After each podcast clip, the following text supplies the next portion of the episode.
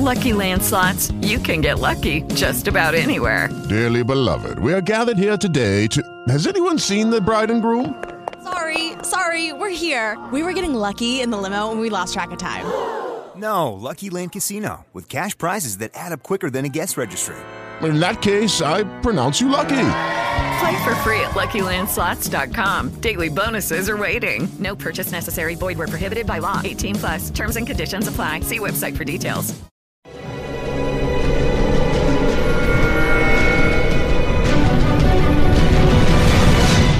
Yo documental.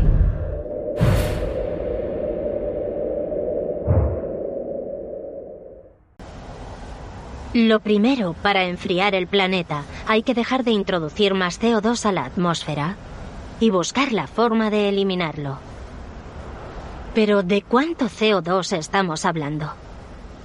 Imagine que llena el National Mall de Washington desde el monumento Lincoln hasta el Capitolio con carbón.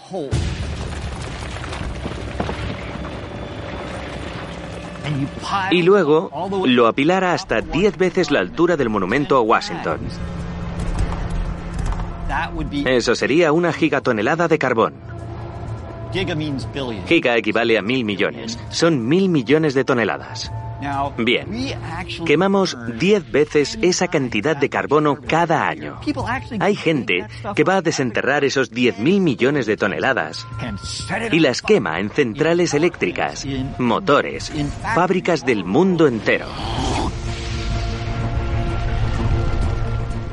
Y como ese carbono ha reaccionado con el oxígeno, al quemar 10 gigatoneladas de carbón se generan 37 gigatoneladas de CO2. Al ritmo actual, esas son nuestras emisiones de CO2 en solo un año. Para minimizar el impacto del calentamiento del planeta, tenemos que reducir esa cifra a cero.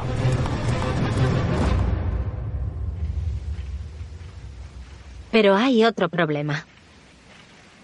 Las gigatoneladas que ya se han liberado. El hecho más importante del cambio climático es que el dióxido de carbono que liberamos a la atmósfera permanece en ella durante miles de años. Vivimos año tras año con el dióxido de carbono acumulado con el tiempo. Casi mil gigatoneladas métricas desde que comenzó la revolución industrial. Casi todo lo que liberamos se queda ahí. Y seguirá ahí hasta que se haga algo para quitarlo. Quitar el CO2 del aire. Iniciando reloj. Recibido. Vuelo. Arrancando todos los motores. Recibido. Parece algo futurista, pero es un problema al que ya nos hemos enfrentado. ¿Recuerda el Apolo 13? Todo se centró en el filtrado del CO2, ¿no? Ese era el problema, quitar el CO2 del aire. En 1970, la tripulación del Apolo 13 tuvo que abortar su misión de aterrizar en la Luna tras un accidente. Houston, tenemos un problema. Al tener que volver a la Tierra en una cápsula más pequeña, los astronautas tenían un grave problema. En un espacio confinado, las personas exhalan CO2 y hay que eliminarlo. Cada exhalación acumulaba dióxido de carbono, que aumentaba la toxicidad del aire. Que todo el mundo mantenga la calma. Resolvamos el problema, pero no lo compliquemos a base de suposiciones. Los astronautas sobrevivieron modificando su purificador de aire para que capturara más dióxido de carbono. Dentro del purificador, los iones con carga negativa del filtro se polarizan y unen al CO2, eliminándolo del aire. ¿Se podría hacer algo parecido en la atmósfera terrestre? El aire no tiene tanto CO2 en comparación con el nitrógeno y el oxígeno. Imagínese una caja llena de 10.000 pelotas de ping-pong y cuatro de ellas están pintadas de negro. Esas son las moléculas de CO2. Dar con esas cuatro pelotas negras de la caja es difícil.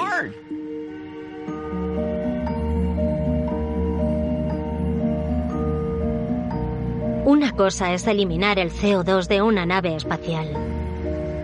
Eliminar el CO2 de la atmósfera es un desafío más grande. ¿Es algo realista? Casi todos a los que decimos que estamos quitando el CO2 del aire nos toman por locos. Pero aquí tiene una planta completa de captura directa de aire. Como puede ver, está compuesta por 12 módulos individuales que capturan el CO2 del aire. Jan Bursbacher es un cofundador de Kleinworks, una startup suiza especializada en la llamada captura directa del aire. Por este lado absorbemos aire ambiental con 400 ppm, CO2 a 400 partes por millón. Y por el otro lado, expulsamos un contenido de unos 100 ppm de CO2, así que dentro quedan tres cuartas partes. Un filtro con compuestos muy reactivos llamados aminas captura hasta las concentraciones más pequeñas de CO2. Para romper el enlace, se calienta el filtro. Se libera el CO2. Con él puede extraer CO2 puro y concentrado y luego vuelve a empezar.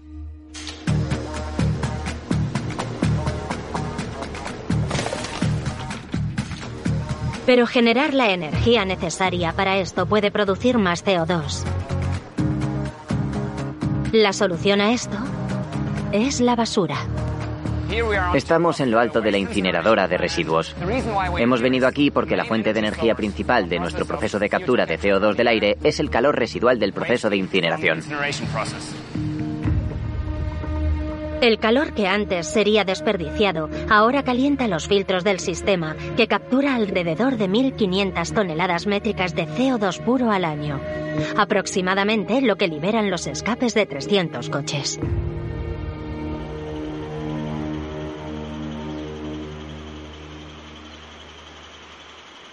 Una vez que haya tomado el CO2 de la atmósfera con una máquina de captura directa de aire, la pregunta es qué hará con él. La idea es tomar un 1% del CO2 de la atmósfera en los próximos 5 a 10 años, unos 400 millones de toneladas y almacenarlas bajo tierra. ¿Podemos meter el carbono donde lo encontramos? ¿Bajo tierra? Hay muchas rocas cerca de la superficie de la Tierra que se enlazan con el CO2 de forma espontánea. Hay suficientes minerales de este tipo como para eliminar todo el CO2 atmosférico varias veces. Uno de los mejores lugares para llevar esto a cabo es Islandia.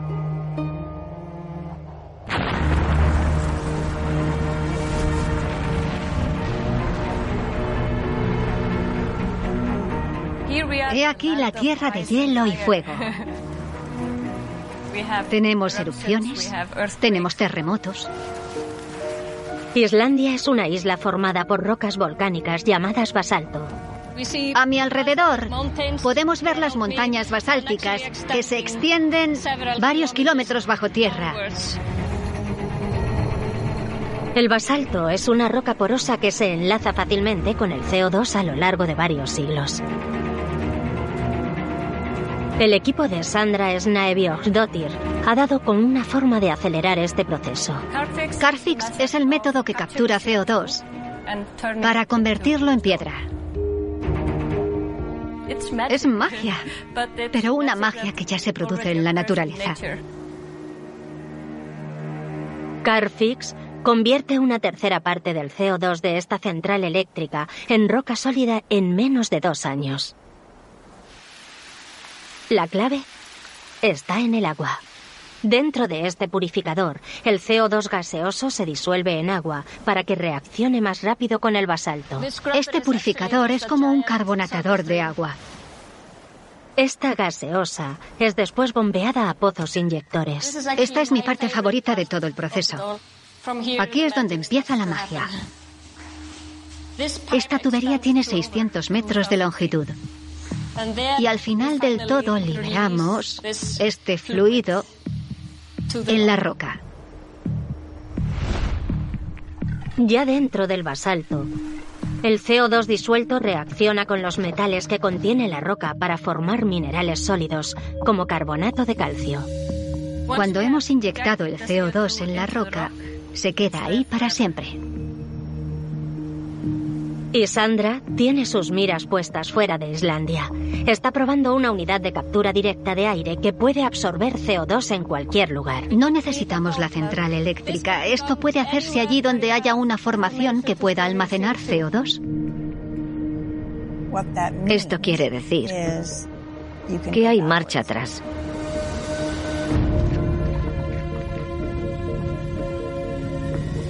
Se puede invertir el proceso de la emisión de dióxido de carbono al aire.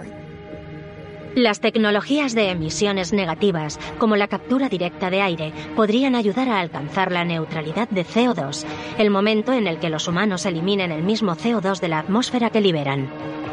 Si es así, ¿por qué esta no es la solución definitiva a nuestro problema de CO2?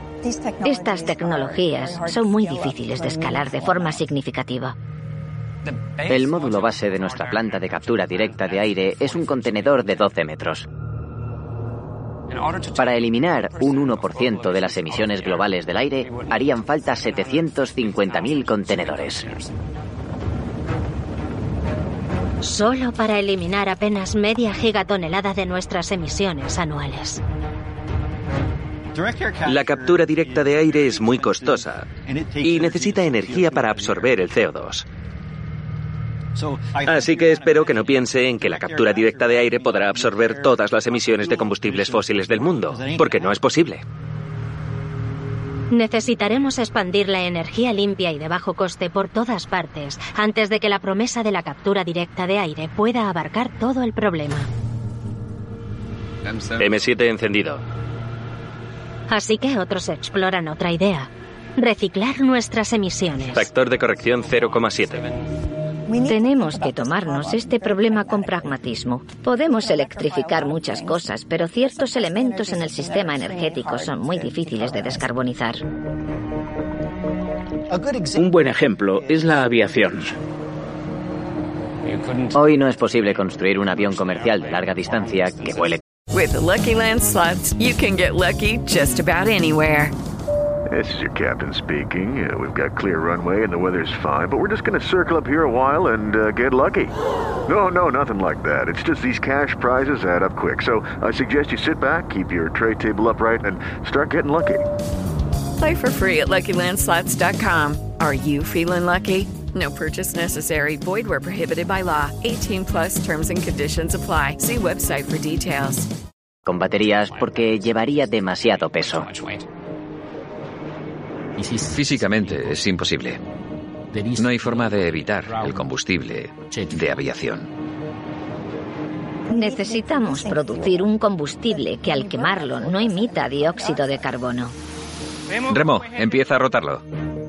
Aldo Steinfeld cree que ha dado con una solución. Perfecto, estamos en el objetivo.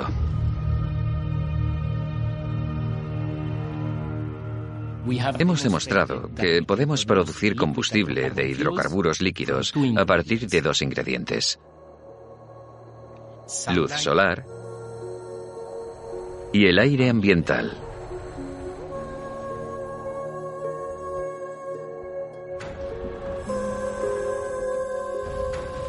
Puede parecer ciencia ficción o magia,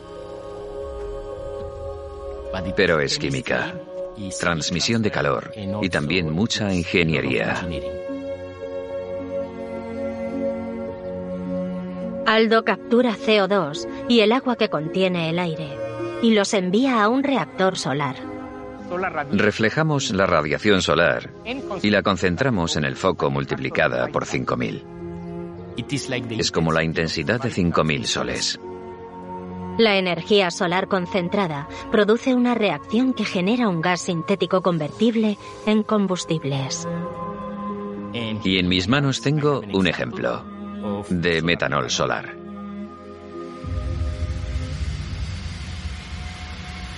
Al quemarse, el CO2 de este combustible vuelve a la atmósfera. Pero como proviene de ella, no se añade más CO2. A esto se le llama neutralidad de CO2 y cientos de científicos como Aldo trabajan para que los combustibles neutrales en carbono sean una realidad. Si lo consiguen, las emisiones anuales de CO2 disminuirán hasta en mil millones de toneladas. Va a ser algo revolucionario. Pero como estos combustibles cuestan seis veces más que los convencionales, esta es una revolución apenas incipiente. Aunque lleva a una pregunta. ¿Qué más podemos hacer reciclando CO2? El carbono es una base increíble. Imagine que es como una de esas piezas de Lego con las que solíamos jugar. Pero esta tiene cuatro puntos de enlace, así que puede unir carbonos con carbonos y con más carbonos para fabricar de todo. Imagine un mundo en el que todo lo que le rodea está fabricado con emisiones de carbono, desde sus productos cotidianos a su ropa. Este anuncio de la Fundación X-Prize presenta un futuro en el que el CO2 reciclado cambia nuestro mundo y una recompensa de 20 millones de dólares para hacerlo realidad. Anunciamos, hola, aquí hay un premio de 20 millones de dólares. Buscamos pioneros de todo el mundo. Si conoces la forma de convertir CO2 en una materia útil, piensa en presentarte. Queremos ayudar a catalizar el ecosistema de empresas, inversores y personas capaces de lanzar estas tecnologías.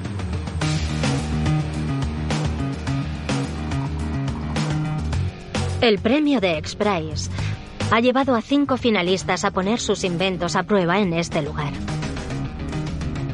Se están instalando junto a una abundante provisión de CO2. Tienen que tomar las emisiones de una central de gas natural y convertirlas en el material que ellos quieran. De pastas de dientes a alfombrillas para yoga o relojes. Cada equipo es puntuado según su reducción neta de CO2. Podría haber un proceso que utilice mucho CO2 para hacer su producto, pero que al final acabe produciendo más CO2 del que emplea. Vale. Eso no nos interesa. Queremos cosas que reduzcan el CO2 global. Nos trasladamos a la base hace unas dos semanas. Al día siguiente cayó tanta nieve que pensé que tendríamos que salir a paladas. Apur Sinha es el presidente de Carbon Upcycling Technologies, o CAT. Somos una empresa de tecnologías de carbono que convierte las emisiones de CO2 en productos hechos de nanomateriales sólidos, desde cubertería a piezas para coches. Pero para ser más eficaz con el CO2 y ganar la competición, Apur se ha centrado en el cemento. El cemento es un elemento fundamental del hormigón, el pegamento que lo une. Pero su producción crea mucho CO2. La producción de cemento genera más del 8% de las emisiones anuales del mundo. Si todas las empresas cementeras fueran un país, serían el tercer mayor emisor del mundo.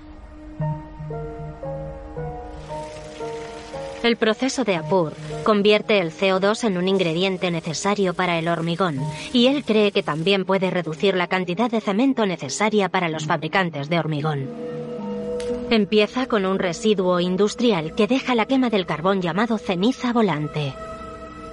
Con el reactor que hay a mi espalda, estamos aumentando y comercializando una ceniza volante químicamente activada que captura el CO2. A medida que el reactor centrifuga la ceniza, le inyectamos CO2. Unos cojinetes cubiertos con un catalizador aceleran la reacción química. A medida que los cojinetes suben y bajan, el movimiento descompone la ceniza volante y endurece su superficie para que absorba más CO2. Cuando el CO2 penetra en la superficie de la ceniza volante, hace túneles en su interior. En términos prácticos, el CO2 se ha unido a la ceniza volante para crear una nanopartícula con una superficie más reactiva, que puede compactar el hormigón y reforzarlo con menos cemento. Si los productores de hormigón pueden usar menos cemento en su producción, podrían reducir considerablemente las emisiones que produce su industria. Pero la pregunta sigue en pie. ¿Es lo bastante fuerte para atraer a los fabricantes de hormigón? Solo queremos verificar que la tecnología es buena y que funciona muy bien. Uno de nuestros socios locales es una empresa de hormigón de Calgary llamada Burnco. Burco está probando la fuerza del hormigón hecho con las nanopartículas de Apur. Cuando parta el cilindro, veremos la presión final.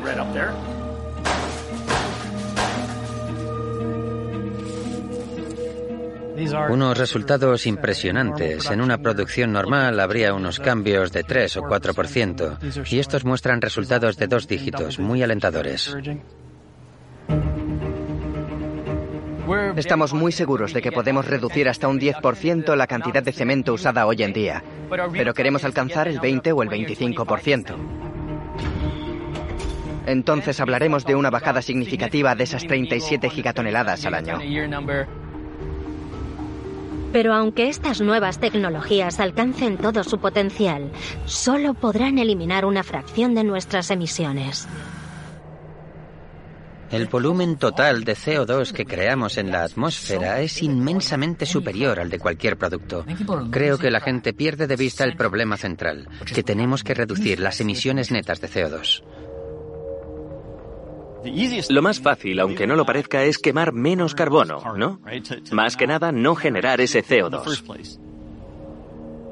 Las energías libres de carbono, como la eólica, la solar y la nuclear, pueden reducir gran parte de nuestras emisiones anuales. El resto podría ser compensado con las tecnologías de emisiones negativas que eliminan el CO2 del aire. Lo lograremos.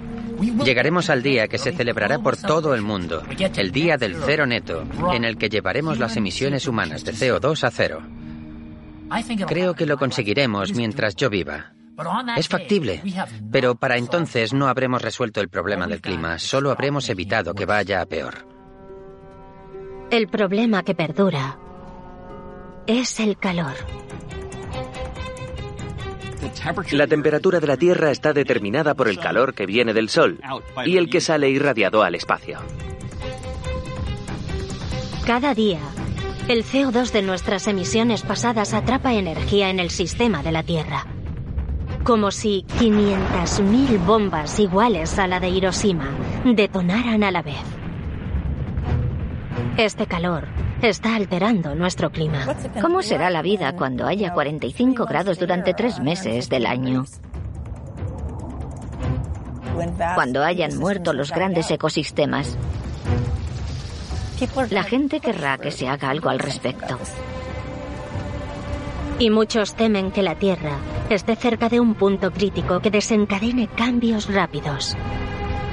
Las incertidumbres que no me dejan dormir son, ¿y si no estamos haciendo lo suficiente y hay algún monstruo acechando detrás de la puerta que se abalance de repente sobre nuestro mundo?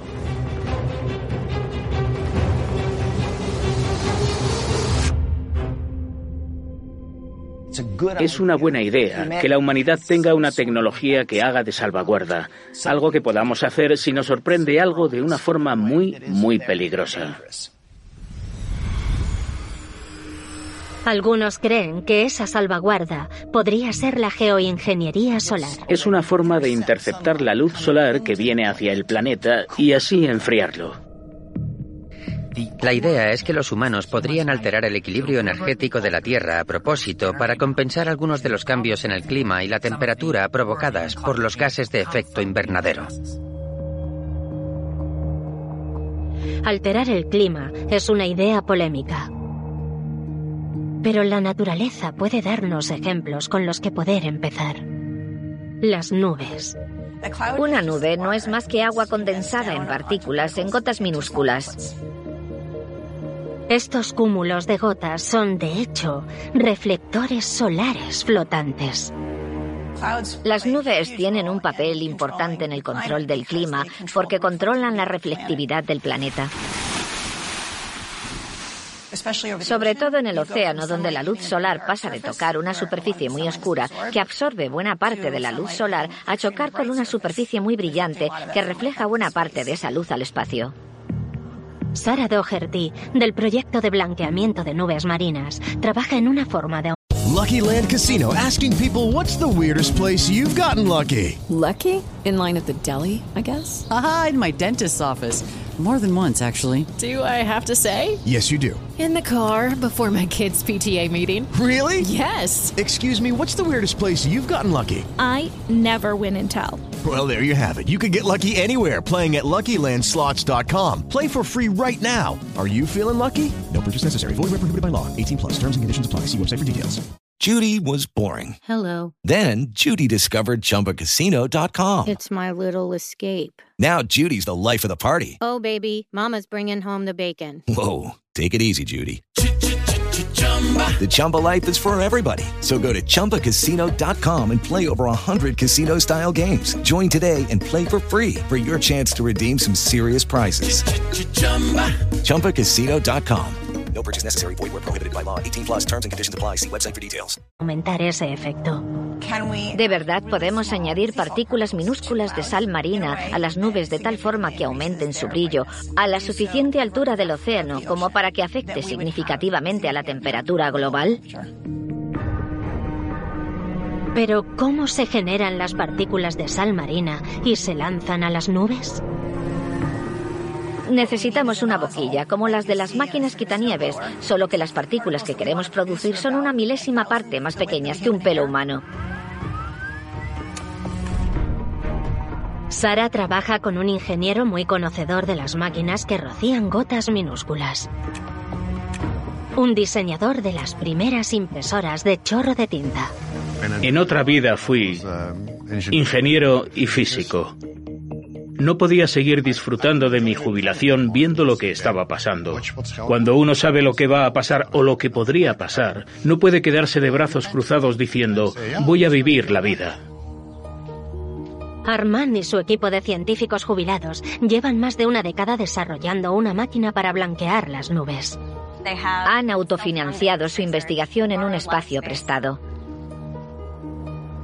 El parque es un buen lugar para ellos por nuestra historia con los aerosoles. El parque, o Centro de Investigación de Palo Alto, ha dado al proyecto de blanqueamiento de nubes marinas experiencia joven y herramientas modernas. Kate Murphy puede crear aquí aerosoles a partir de cualquier cosa. Esto es acondicionador de pelo. Los aerosoles son partículas diminutas suspendidas en el aire. Esto es ketchup. No van a rociar ketchup a las nubes. Pero Kate puede ayudar al equipo a diseñar una boquilla que rocíe agua salada. Voy a echar algo de agua, ¿vale? Vale. La experiencia de Kate ayudará a optimizar el tamaño y velocidad de las partículas que serán lanzadas a las nubes marinas. ¿Va a rediseñar la boquilla a partir de su mecánica de fluidos computacional? Queremos entender cuál es el efecto de varias boquillas para poder medir elementos como la velocidad y la dirección. Estos haces láser entrecruzados pueden ayudar a revelar si la boquilla de Armand es la idónea. Láseres cargados. Parece que la señal es muy buena. ¿Puedes medir la velocidad vertical? ¿Tienes una medida? Sí. Eso sería muy interesante. El parque trabajará en el desarrollo de un sistema completo y luego queremos pasar a trabajar en condiciones atmosféricas reales. Al otro lado del mundo ya han comenzado la investigación en exteriores. Armand y su equipo han intercambiado información con investigadores australianos que están probando el blanqueamiento de nubes para enfriar las aguas de la amenazada Gran Barrera de Coral. Es un proyecto específico y local. Pero hay quien cree que el blanqueamiento de nubes a escala global podría compensar el calor retenido por nuestras emisiones de CO2. Probablemente llevará entre 15 y 20 años hacer toda la investigación sobre la extensión de los efectos que producirá el blanqueamiento y cuáles podrían ser los efectos secundarios. Estos efectos secundarios aún no son comprendidos y podrían incluir alteraciones de los ecosistemas y de las lluvias. Es necesario seguir investigando. Tenemos hijos, nietos y hacemos esto por sus futuros. Sinceramente, tengan hijos o no, todos estamos metidos en esto. Somos más que individuos. Nuestra sociedad debe sobrevivir.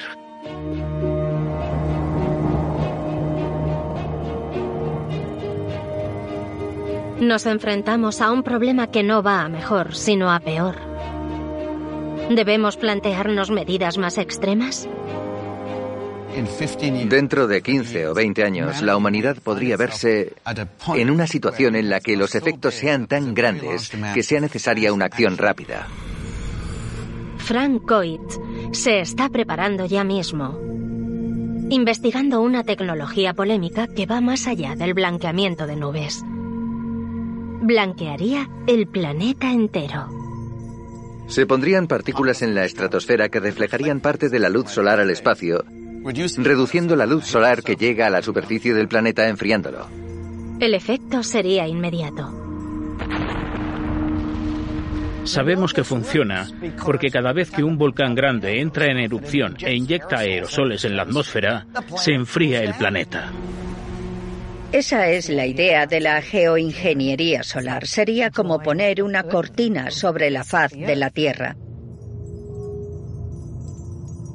La primera vez que uno oye hablar sobre esto piensa, parece una idea muy mala. ¿Cómo no va a salir mal? Pero lo que los humanos estamos haciendo con el clima, para mí, es algo que empieza a asustarme también. Y es muy preocupante. El hecho es que el CO2 ya está en la atmósfera. No podemos quitarlo sin una máquina del tiempo. A la larga, querremos eliminar el carbono. Pero mientras las concentraciones sean elevadas, tal vez nos interese la geoingeniería solar para reducir el riesgo climático.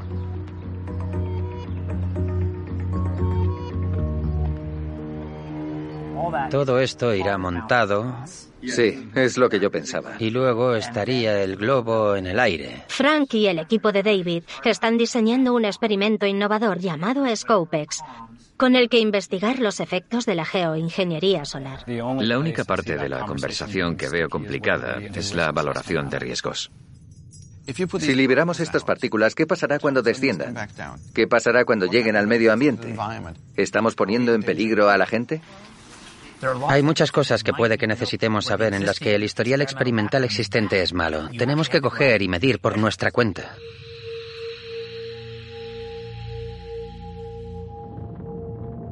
El plan es elevar un globo de 30 metros de diámetro a la estratosfera y liberar una nube de aerosoles reflectantes. Queremos soltar las partículas de carbonato de calcio, por ejemplo, y luego atravesar esta nube y ver si la evolución del aire es la que hemos pronosticado en base a nuestros resultados en laboratorio. Es un experimento a escala muy pequeña. De hecho, el material que vamos a liberar es muy inferior al que libera un avión cualquiera. Scopex puede ser pequeño, pero muchos temen que una manipulación a gran escala de la atmósfera terrestre provoque un torrente de consecuencias peligrosas e involuntarias que se extiendan por todo el planeta. Nuestros conocimientos científicos no tienen nada que nos permita comprender la complejidad de las interacciones que provocaría. No hablamos solo de bajar la temperatura, sino de los posibles efectos sobre el ciclo hidrológico, las olas de calor o las sequías. Es una manipulación de la atmósfera terrestre a gran escala. ¿Y si algo sale mal? Scopex pretende empezar a responder a estas preguntas.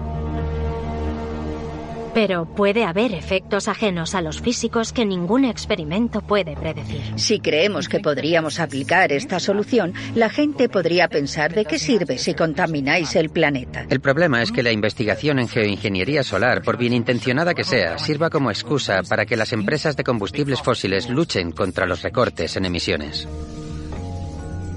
Es como una novela de ciencia ficción distópica en la que seguimos escupiendo todo ese CO2 a la atmósfera. Pero aquí no pasa nada, porque unos parasolitos nos tapan de la luz solar. La geoingeniería solar no esquiva la necesidad ética y física de reducir las emisiones. Pero con toda esta incertidumbre, hay quien piensa que nos conviene invertir en una máquina distinta una desarrollada durante millones de años por la propia naturaleza, con un historial comprobado de reducir gigatoneladas de CO2. Los árboles.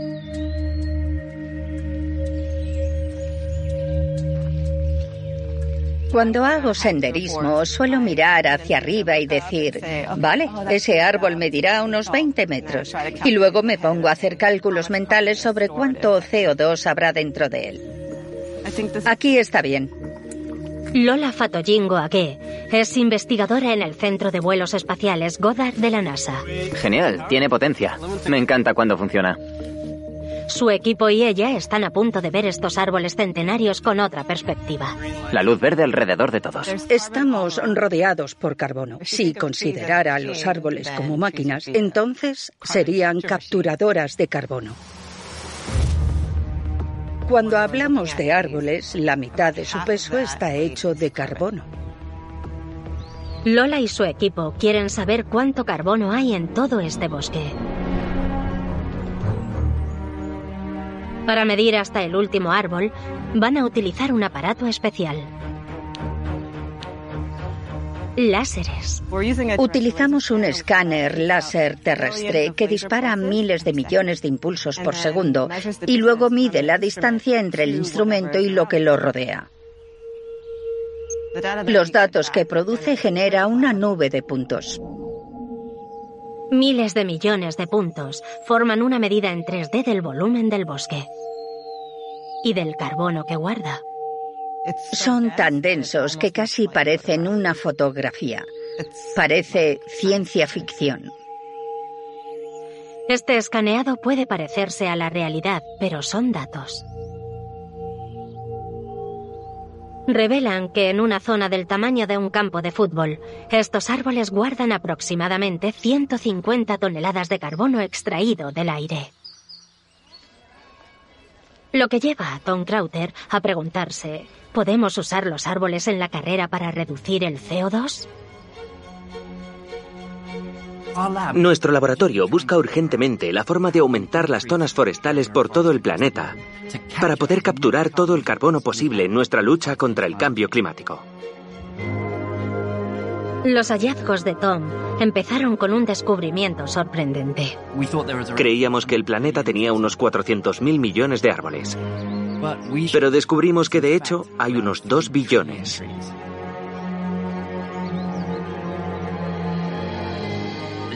Hay más árboles en la superficie de nuestro planeta que estrellas en la galaxia. La gran pregunta es, ¿cuántos árboles más podremos añadir? Para entender el sistema forestal global hay que identificar muchas cosas. ¿Dónde están los bosques? ¿Dónde pueden estar? Recopilamos datos de millones de lugares del mundo donde ha habido científicos sobre el terreno, evaluando ecosistemas. Datos como los patrones de caída de las hojas en bosques de todo el mundo. Quiero entender el ritmo estacional de las plantas. Los organismos microscópicos, como los gusanitos que alimentan el suelo bajo los árboles. En solo este claro hay millones y millones de nematodos viviendo en el suelo. Y décadas de datos de satélites sobre las precipitaciones y las temperaturas. Cuando estudio los ecosistemas, casi siempre miro de arriba a abajo. Y con todos estos datos podemos empezar a ver patrones por todo el mundo. Mediante los datos de teleobservación por satélite y las tecnologías de aprendizaje automatizado, podemos generar mapas que pueden predecir qué regiones pueden tener árboles nuevos y qué regiones no. Es una revolución de datos. El grado de detalle es asombroso. Y el potencial para crear bosques es inmenso. Sin contar con las zonas urbanas y agrícolas, hay sitio para unos 10.000 millones de kilómetros cuadrados de bosque.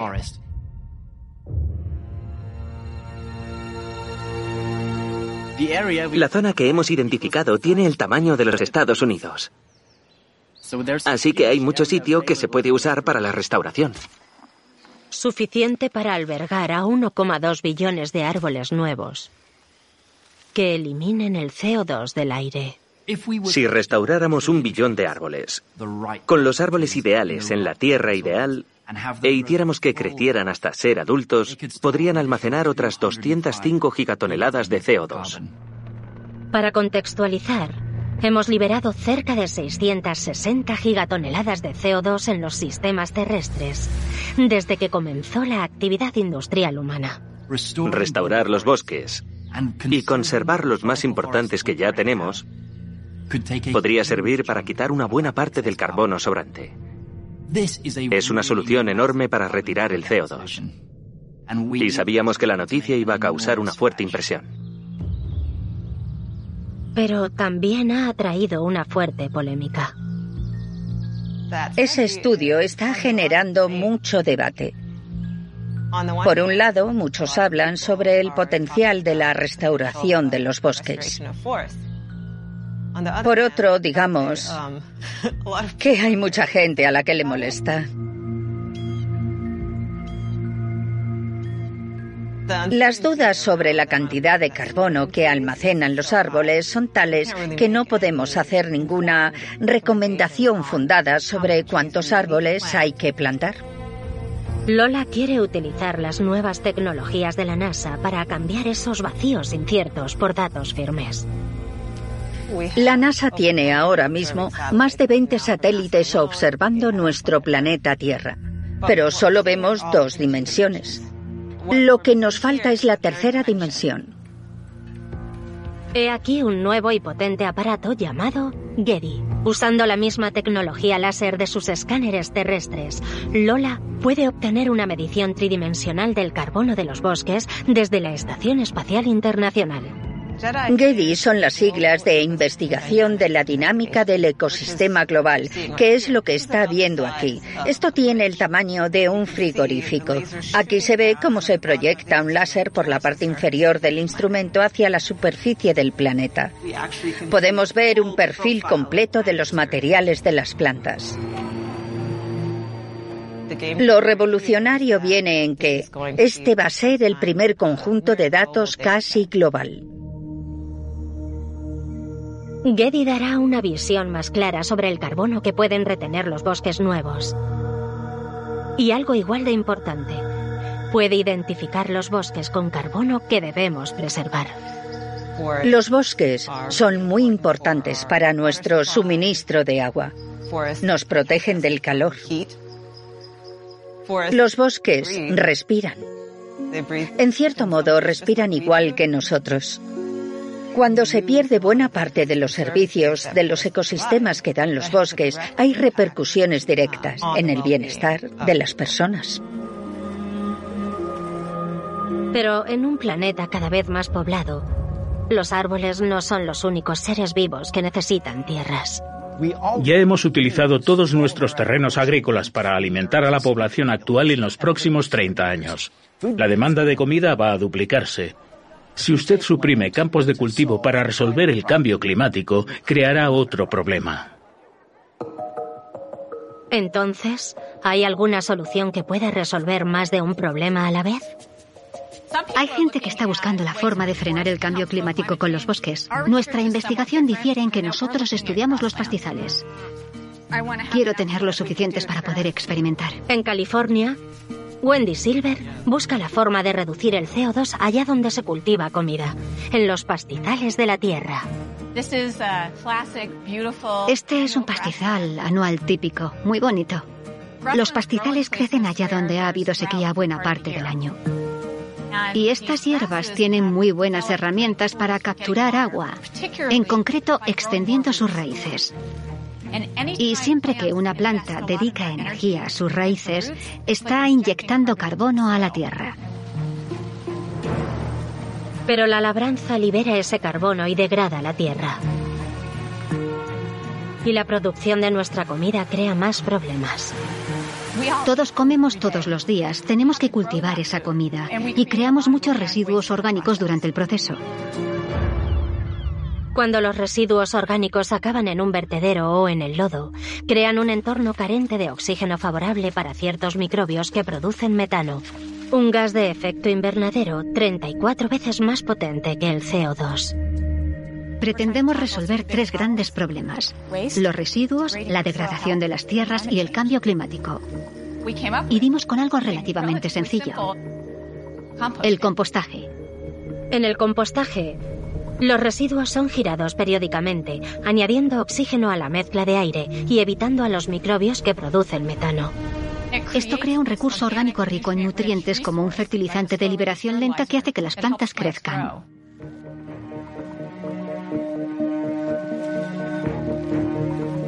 Al convertir residuos en nutrientes, el compost puede aumentar el crecimiento de las plantas y tal vez convertir grandes extensiones de cultivos en grandes almacenes de carbono.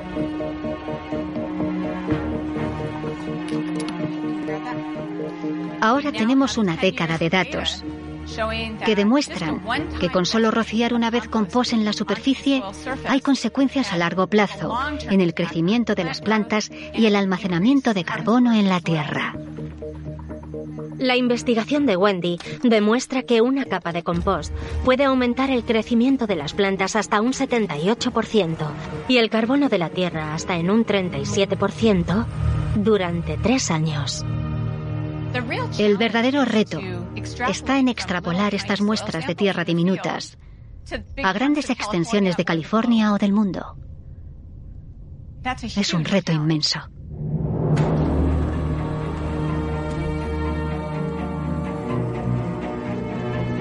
Mientras se siguen buscando soluciones en las décadas futuras, la detención de nuestras emisiones sigue siendo nuestro reto más urgente.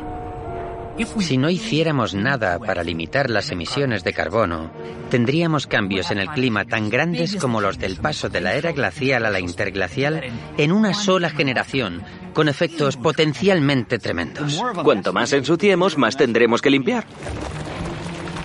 Ahora debemos decidir si vamos a seguir por este camino o si abandonamos del todo nuestra economía del carbón, petróleo y gas. Toda gran solución transformativa empieza poco a poco, con un par de personas charlando. Hacen una versión pequeña, luego otra más grande y con más gente. Esta es una solución. Pero necesitaremos miles de soluciones si queremos atajar el cambio climático. No hay ninguna fórmula milagrosa capaz de resolver este problema. El mayor desafío es que estas transiciones no ocurren de un día para otro. Ya tenemos las herramientas, pero hay que ponerse en marcha. Necesitamos sistemas de transporte mejores, la energía solar, la eólica, la hídrica y probablemente la nuclear. Necesitamos plantar árboles, gestionar mejor nuestras granjas, la captura directa de aire. Creo que necesitamos todo. Tenemos que ponernos a investigar qué se puede expandir y mantener durante décadas o incluso siglos. Ese es nuestro reto, pero es un reto extraordinariamente importante. Hace 15 años, nadie podía predecir que las emisiones de los países desarrollados de todo el mundo fueran a caer. Aún no van lo bastante rápido, pero esto me da esperanza y debería dársela a todos, de que la fuerza conjunta del ingenio humano puede resolver este problema.